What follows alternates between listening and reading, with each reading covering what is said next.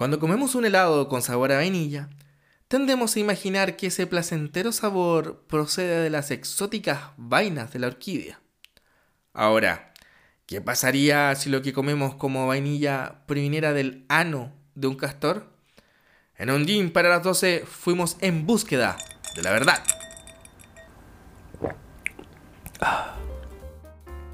Primero, ¿qué es la vainilla? Esta es una especie obtenida de los frutos de la planta del vainillo, un tipo de orquídea que se cultiva generalmente en regiones cálidas y tropicales, como México, Madagascar y parte de la Polinesia.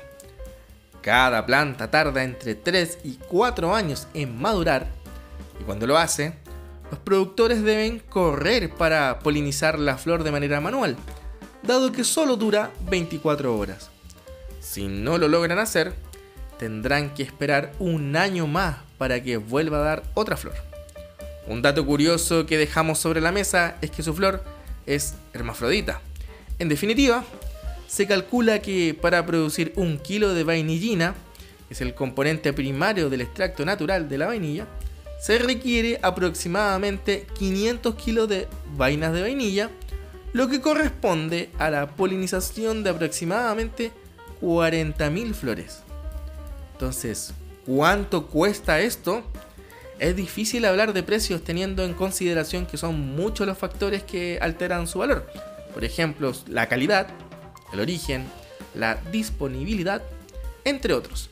Sin embargo, en un sitio español logramos cotizar un kilogramo de vainas de vainilla en algo así como 530 dólares.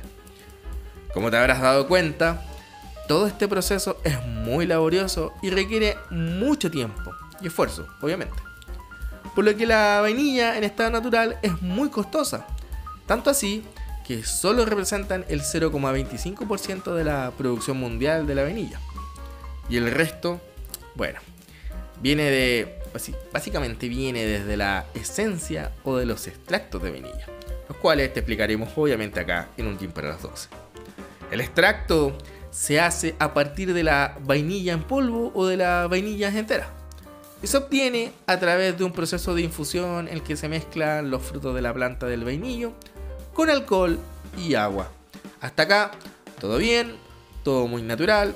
Es una vainilla o una vaina en polvo o la vaina en verdad de vainilla con alcohol y agua, todo muy natural. Pero, por otro lado, la esencia de vainilla es un producto que imita el aroma y el sabor del fruto, pero que al elaborarla no necesariamente tiene vainas de vainilla y bueno, acá es donde la cosa se pone compleja. Entonces, ¿qué se utiliza para darle olor o sabor a la esencia de vainilla? En el pasado se usaba una sustancia pegajosa llamada castoreum, que se genera desde las glándulas anales de los castores, la que usan para marcar su territorio. ¿Y esto está permitido para el consumo humano?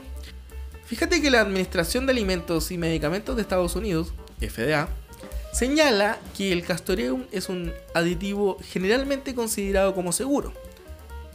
Y por lo mismo, los fabricantes lo han estado utilizando ampliamente en perfumes y alimentos durante al menos 80 años. Pero lograr que un castor produzca castoreum para el procesamiento de alimentos es bien complicado, dado que para obtener esta sustancia tienen que anestesiar al animal y luego ordeñar sus regiones inferiores. Debido a tal incomodidad para ambas partes, obviamente, el consumo de castoreum es bastante bajo, alrededor de 132 kilogramos al año. ¿Cuál es la otra forma de generarla? La verdad es que la vainillina no solo se encuentra en las vainas de vainilla, sino que también en alimentos como el aceite de oliva, la mantequilla, el lichi o las frambuesas. Sin embargo, como siempre hay un pero, extraerla desde estos productos no es rentable, dado que está a muy bajas concentraciones. Actualmente, se estima que el 85% del suministro mundial de esencia proviene del guainacol, un compuesto orgánico, pero que viene de la industria petroquímica. Literalmente es un derivado químico del petróleo. Los usos de este compuesto son variados. Por ejemplo, para la medicina sirve como expectorante y para la ciencia de los alimentos se utiliza como potenciador del sabor, para el café tostado o para darle el sabor picante al whisky. Y ahora que conoces todas las opciones, ¿con qué tipo de vainilla prefieres tu helado? Coméntanos en el post de este capítulo que está en arroba para las 12. Nos vemos hasta una próxima.